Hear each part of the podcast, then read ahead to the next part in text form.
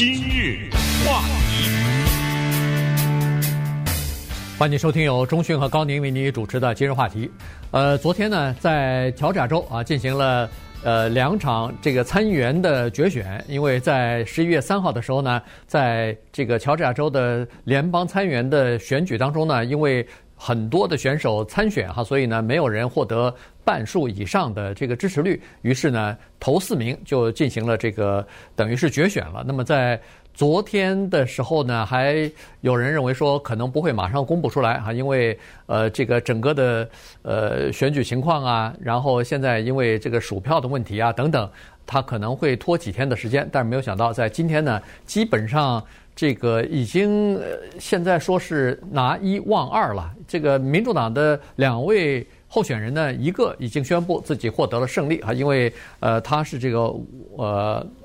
Warnock 哈，他 Warnock 他呢已经说是宣布胜利，原因是他已经领先对手百分之一点二吧，大概是五万四千张选票左右。那么现在的开票呢，已经开了百分之九十八了，剩下的一些选票呢是在。十一月份大选当中，多数票投给拜登的这些民主党呃选民占多数的这个选区，所以呢，呃，现在他认为说他已经笃定获胜啊，这个是一方面。另外一个也是民主党的候选人 John Ossoff 呢，他自己已经宣布是获得胜利了，但是媒体和研究机构呢，现在还。呃，在继续的观望啊，看看是因为还有一些票数没有开出来，他领先的就比较小了，大概不到百分之零点四吧，大概是领先他的对手，呃，是差不多一万两千票左右。呃，一万七千零二十五票。啊，现在一万七七千零呃二十五，那也也就是说，如果不出意外的话，在乔治亚州的民主党的这个呃参选人呢，现在可能是要拿到了。参议院的这两个席位了，如果一拿到的话，等于是在一月二十号这个拜登政府上台之后，就等于是全面执政了。嗯，美国的政治从二零一六年开始呢，进入到极具戏剧性，同时甚至可以说有翻天覆地的变化的这一个阶段，到了二零二零年，就是几天以前的最后一天呢，变成了一个世纪的大选，然后参众两院还发生了。全都在看乔治亚这一个州的这个情况。那么在今天这样的一个礼拜三，从二零一六年开始，一直持续到二零二零年，一直从现在总统大选还不知道最后就宪法确定谁获胜，所有的这一切，以及乔治亚州谁会当选，美国的参众两院控制在手谁的手里，所有的这一切，在今天就画上了句号了。到了今天呢，几乎就没有什么疑问了，也就是二零二零年的大选，以民主党获得参众两院以及白宫而收尾了。为什么这么说呢？因为 John Ossoff 他尽管领先一万七千零二十五票，但是刚才说过，根据最新的统计，乔治亚州它是按县数票的，呃，它不是。洗牌一样乱数的，它是一个县按县，就有一些县还没数出来，没数出来的那些县，剩下的都是咱们说引号吧，民主党的县，也就是说这个差距只能拉大，不再会缩小了。所以 Ossoff 的团队做的获胜的宣布，也是根据这个考虑，否则难看极了。对，你获什么胜啊？对不对？接下来再把那个票一数，你败了，你宣布什么获胜呢？不过呢，在这儿也告诉大家，乔治亚州的两个败选的人，一个是 Kelly Loeffler，一个是 David Perdue，都没有承认，啊，都没有承认他们两个败选了。但是不管怎么说呢，这一个礼拜三是一个意义重大的，因为除了乔治亚以外，在美国的国会的参众两院。再等一会儿，我们洛杉矶时间十点，东部的时间下午一点钟，就开始进行选举人票的确认啊。这一个确认完了以后，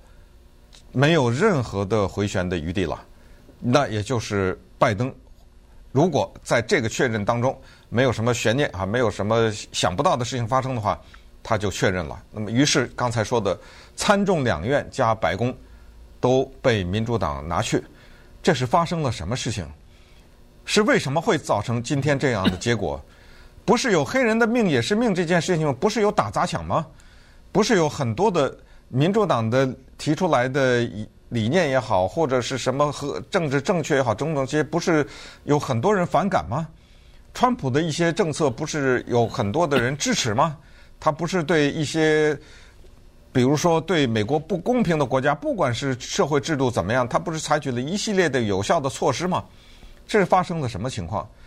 乔治亚州发生了什么情况？咱们就拿现在还悬而未决的这个选举来说，David Perdue 是一个现任的联邦参议员，他在选连任，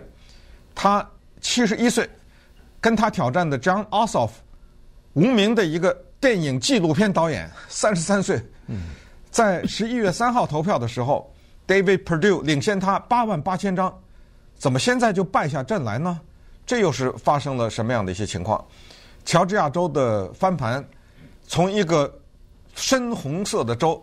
怎么变成了紫的？怎么到最后变成浅蓝？然后慢慢的，怎么会又向深蓝过渡呢？这个背后都是发生了一些什么情况？那我们就先从 Raphael Warnock 这个人开始讲起，因为他之前我们有过简短的介绍，他是一个黑人的牧师，呃，他所传教的那个牧师 Ebenezer Baptist Church，那这是马丁路德金传教的牧师的一个教会，是在亚特兰大啊，我们就看一看他的获胜，然后进一步的分析一下乔治亚他变天的最后深层的原因是什么？对。呃，是这样子，他他呢，现在获胜啊，就是他自己也宣布了，而且有呃百分之一点二的这个领先嘛，所以呢，他获胜呢，等于是在乔治亚这个州第一次有黑人呃获得联邦参议员的这个职位啊，所以呢，这是。等于是又是创造了一个呃历史一样的哈，所以呢，他昨天其实呃昨天深夜的时候就已经知道了哈，所以呢，呃马上就发表呃这个接受电视采访啊，在 Twitter 上也发表了这个评论啊等等，呃就是他是特别兴奋的啊，因为他认为说等于是完成了一个叫做不可能的任务，在昨天之前没有人会笃定的说他会获胜啊，所以呢。呃，而且很多人大概都还认为说是可能共和党会获胜吧。呃，所以呢，在这种情况之下，他首先这个呃一马当先，先取得了一席，本身就是一个很好的事情。后来他的这个同僚 Osif 就是呃民主党的另外一个候选人获得胜利，呃就是获得领先的时候呢，是微弱的领先，然后逐渐呢把这个微弱呢一点一点的扩大。当然，根据呃这个乔治亚州的法律呢，是说如果要是双方之间的差距不到百分之零点五的话，那么其中的一方是可以要求进行重新数票的。所以我相信，如果要是呃 Ossoff 的这个领先不到百分之零点五的话，可能还会重新数票。但是重新数票大概也不会出现太大的问题了，因为这个票的差距比较大哈。刚才说一万七千多票，你数个呃数出来个几百票。的失误大概是有可能的，上千大概都不可能。嗯、如果要是一万七千票，你要再数出一个问题来，对呃，或者一下子从这一票翻转了这个结局的话，嗯、那这个就变成一个政治的笑话了。呃、这个美国的的整个的民主制度啊，对这个人们就呃一下子对整个的信心就会呃就会崩溃哈，所以这个情况不太会发生，但是可能会拖延一段时间吧，至少数票也需要一点时间嘛，嗯、所以呃情况就是这样。但是从目前的状况来看，昨天的投票没有什么太多的，呃，就是都还是比较平静的啊，都还是比较顺利的。其中一开始的时候有一些，呃，投票站稍微有一点点问题，投票机可能出了一点点小的故障，但是不到一个小时，基本上就呃等于是解决了啊，原因。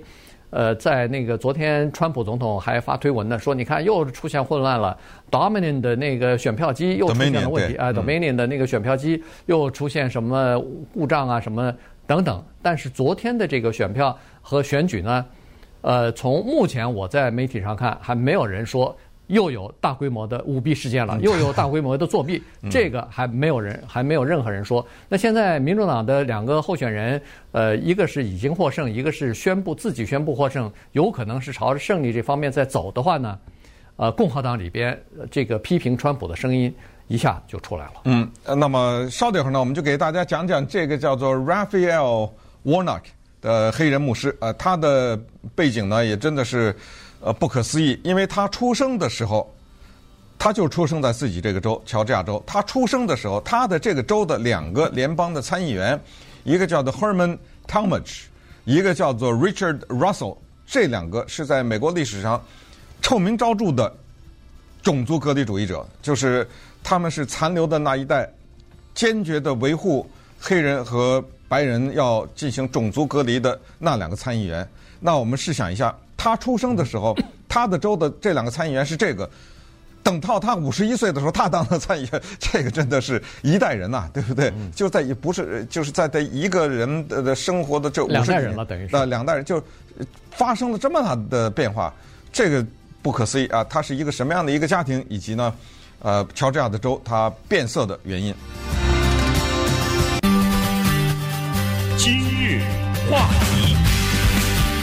欢迎继续收听由中讯和高宁为您主持的今日话题啊，今天跟大家讲的是昨天刚刚进行的乔治亚州的两个联邦参议员的这个选举啊，现在呃基本上已经知道差不多的结果了，因为百分之九十八的票都已经开出来了。呃，刚才所说了，剩下来的差不多有一万三千多张票呢，呃，大部分都是来自于民主党占优的这些区域哈，或者是县，所以呢。呃，可能不会出现太大的这个逆转了，所以一位已经宣布获胜啊，一位呢是自己宣布了获胜，但是媒体啊什么的还还比较谨慎。呃，现在都不敢乱说话啊，必须要真正的有足够的票数之后呢，他们也会大概今今天吧，最晚不会超过今天就会宣布获胜。当然，要不要重新数票是另另外一件呃另外一件事情。那好了，这个呃 Raphael 呃 Warnock 呢，他是一位黑人哈，今年五十一岁。刚才说过了，他出生的时候五十一年之前，呃。包括乔治亚州，包括什么阿拉巴马，什么这些都是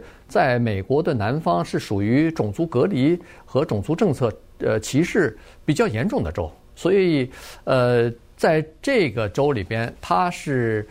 呃出生在这么一个当地的一个贫穷的家庭里头，他的妈妈一共养了十二个孩子，他是那个第十一个。嗯，所以你想在家里边。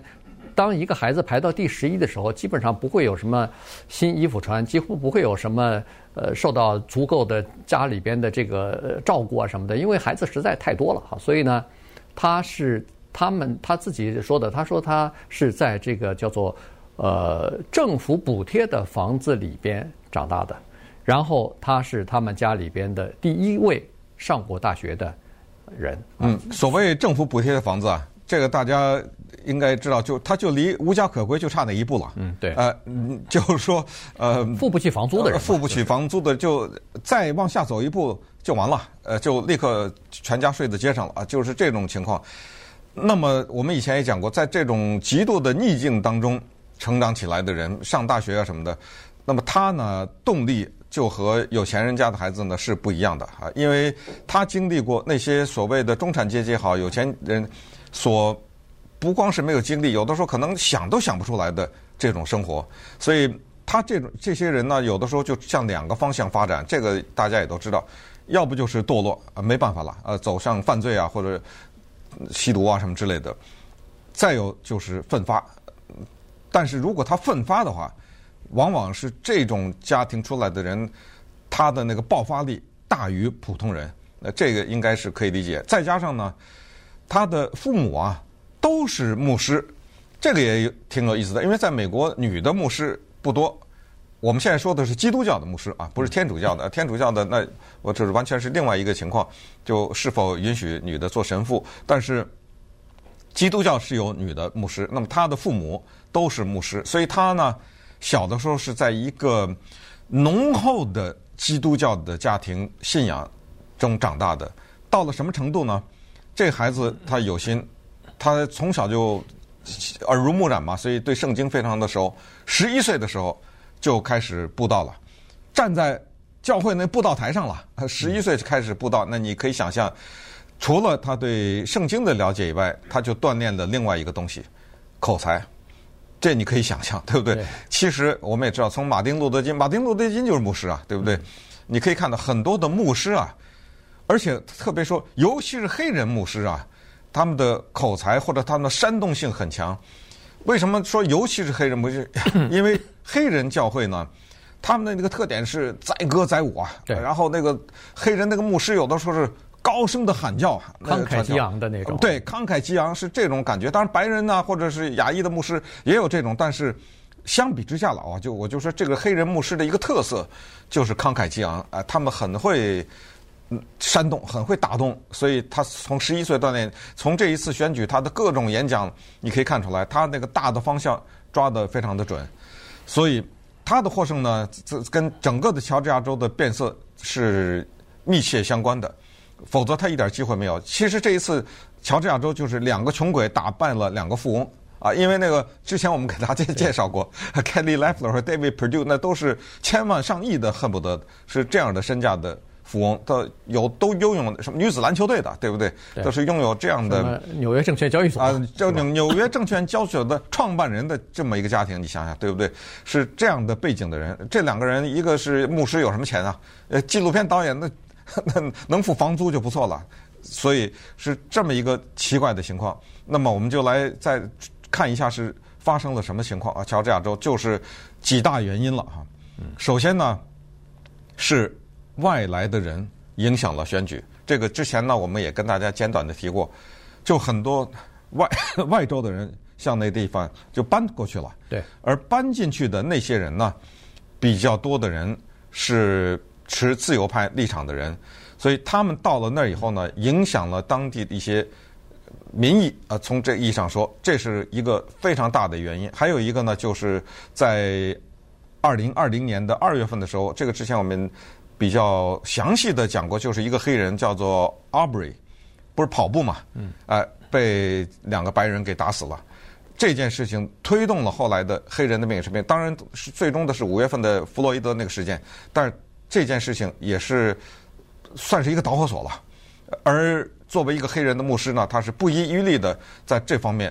所谓种族公正方面也做了很多的推动啊，这也是一个原因。对，呃，其实从那个民主党和呃这个共和党的两位，呃，一个是总统，一个是当选总统，去乔治亚州去拉票去助选那，你就可以看出一些端倪哈。这个呃共和党的这个拉票呢，基本上都是在呃这个乔治亚州的北部，呃比较保守的这个地方和乡村啊，因为在保守的这些地方和乡村呢。呃，是共和党的票源。那么，在亚特兰大这个大的城市，以及在亚特兰兰大周围的一些就是近郊啊，呃，这个这些地方呢，反而是民主党的票源了。所以。你看，这个就非常明显了。也就是说，外来的人口来了以后呢，移民不管是海外的移民还是外州的移民，到了乔治亚州呢，基本上都是待在这个大的城市的周边，或者是待在大城市里头啊。所以，这个的变化呢，就等于是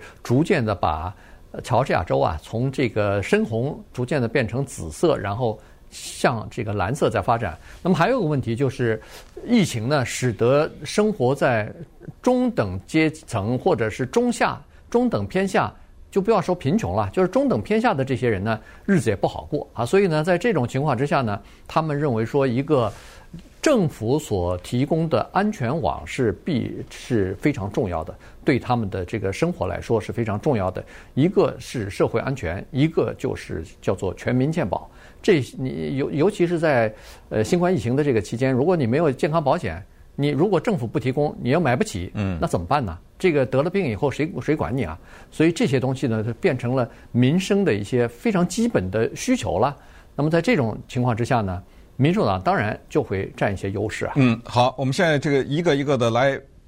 抛啊，这个把它给拨开啊，看一看这个原因。首先是外来的，再有一个呢就是黑人。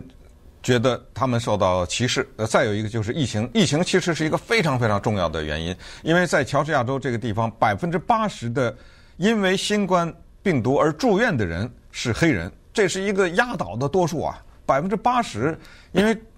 很多的死亡是死亡在医院里面嘛，对不对？对。你只有到了严重到一定的程度，你还会才会被送到医院里面去，而那里面百分之八十新冠病毒的患者都是黑人，这也是一个原因。还有就是。大家也都多多少少了了解的，就是在二零二零年呢，少数族裔它有一个爆发力，三大族群：黑人、拉丁裔和至关重要的亚裔，呃，亚裔是把拜登送进白宫，或者是至少拿下让拜登拿下乔治亚州的那个最大的推手，对吧？对，这个已经知道。所以这一次呢，我们知道，像现在的联邦参议员的获胜，民主党获胜也是这个原因之一。那么最后呢，有一个人真的叫做功不可没啊，他叫 Stacey Abrams，这一个我们常常开玩笑说。中间缺一个牙的，就有个大缝的哈。这个胖胖的黑人女性，